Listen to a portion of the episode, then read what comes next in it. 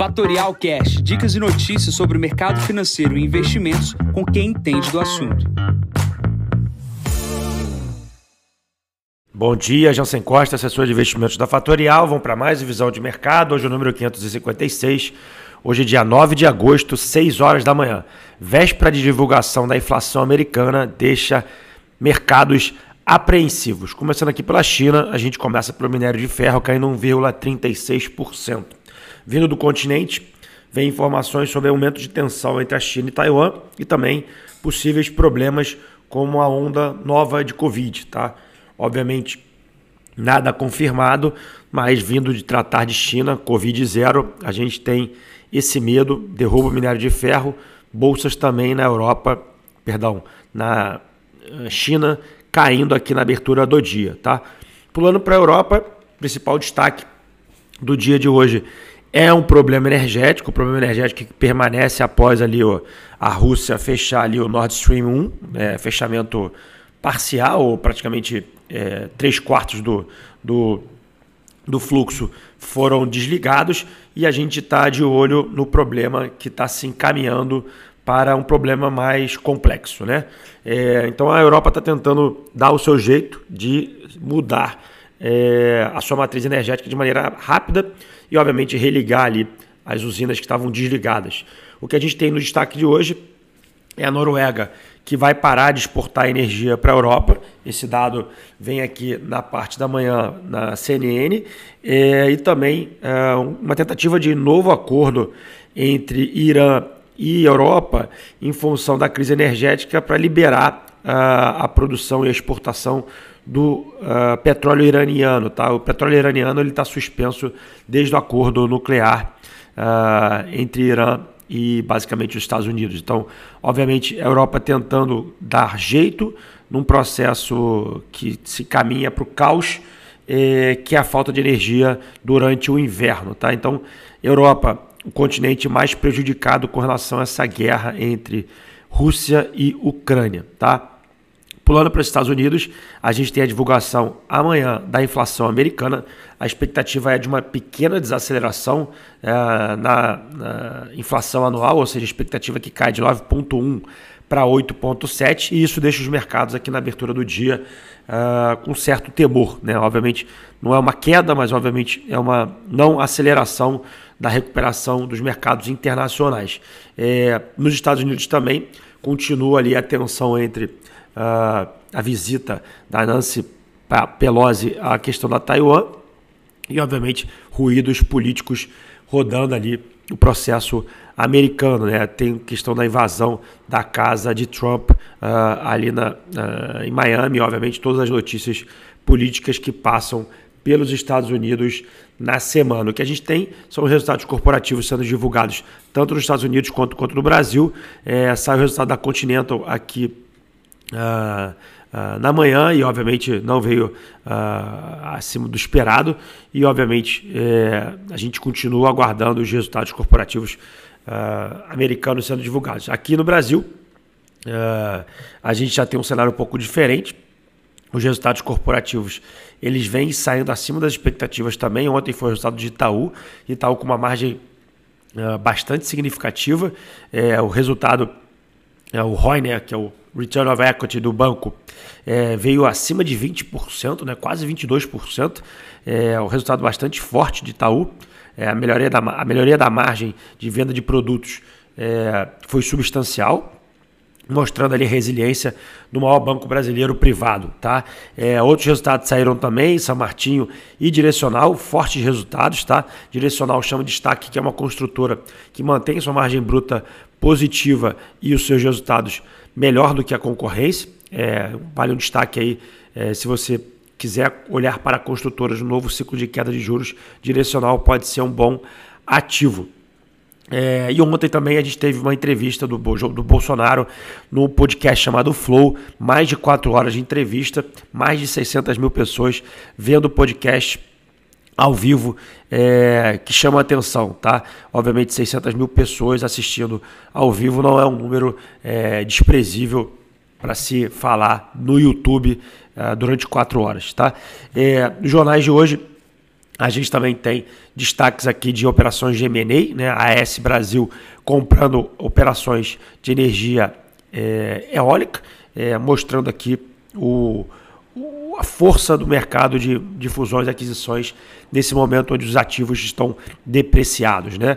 É, a gente tem também amanhã a divulgação da ata do Copom, que é aguardada pelo mercado uh, nesse dia, uh, que será divulgado também a inflação americana. Tá? Aqui vale um destaque: muitos clientes perguntando sobre Petrobras. Petrobras ontem subiu quase 5%, uh, ah, ampliando ali os ganhos frente ao dividendo que será pago agora no, último, no próximo dia 12, né? na verdade, dia 11 é o último dia que você pode comprar ação ex-dividendos, né? na verdade, com o dividendo, o IOX fica no dia 12. E o que, que eu gostaria de destacar aqui nessa situação? Eu estou vendo muito cliente querendo comprar ação simplesmente pelo dividendo que vai ser pago no curto prazo. Tá? Aqui é importante deixar claro que como que você ganha dinheiro comprando uma ação que vai pagar dividendo. Né? Se a ação tivesse custando 100 reais e pagasse 3 reais de dividendo, esses 3 reais sairão do preço dos 100 reais. Ou seja, a ação sairia de 100 no dia 11 e passaria a ser 97 no dia seguinte. Se a ação sair de 97 e voltar para 100, obviamente você ganhou dinheiro porque você já recebeu os 3 reais de dividendo.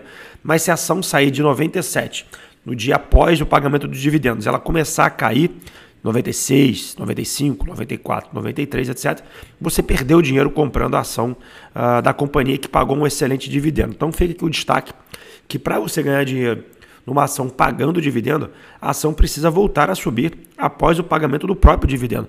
Não acha que o dinheiro vai cair na sua conta e simplesmente você vai, entre aspas, enriquecer com esse pagamento de dividendos, que não é isso que vai acontecer. E aí, por que, que eu estou chamando a atenção disso? O fluxo de compra está maior do que o de venda na questão da Petrobras, em função do dividendo, mas o petróleo, base do resultado corporativo de Petrobras no último, último trimestre, o resultado veio baseado num petróleo de 110 dólares de barril do tipo, do, do barril do tipo Brent de preço médio. Né? A gente já está agora hoje, o barril do tipo Brent hoje está na casa de 95 dólares. Ou seja, a gente já tem uma diminuição do preço do barril e é super relevante a gente olhar também que teve uma queda do dólar. Tá? Então, o resultado de Petrobras, não estou dizendo que vai ser ruim para frente, mas cuidado numa alocação simplesmente por conta do dividendo. Tá? É, fica esse destaque uh, ah, para hoje. O que, que você pode fazer para se proteger? Primeiro, é, utilizar as operações estruturadas para que você possa comprar ali uma proteção estruturada chamada collar. Você poderia fazer isso antes do dividendo. Dois, você poderia vender uh, uma opção, uh, uma venda de opção de call, né, que é opção de compra, antes também do dividendo. E, obviamente, você poderia vender no dia depois do dividendo para que você limite ali a sua perda.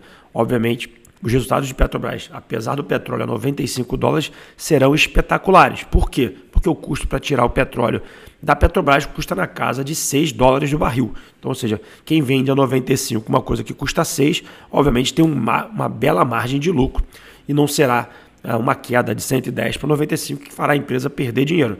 Mas eu chamo de destaque no curto prazo, que eu estou vendo muita gente querendo comprar ação em função desse problema. Então, ou seja, é, cuidado na alocação de capital nessa situação. Outra questão de destaque que eu gostaria de falar é na, também na curva de juros. Tá? A gente está vendo a curva de juros no Brasil é, chegar no seu ápice. Obviamente, ápice hoje, que a gente não tem a visão do, do futuro uh, com relação à inflação, nem também o que vai acontecer no pós-eleição.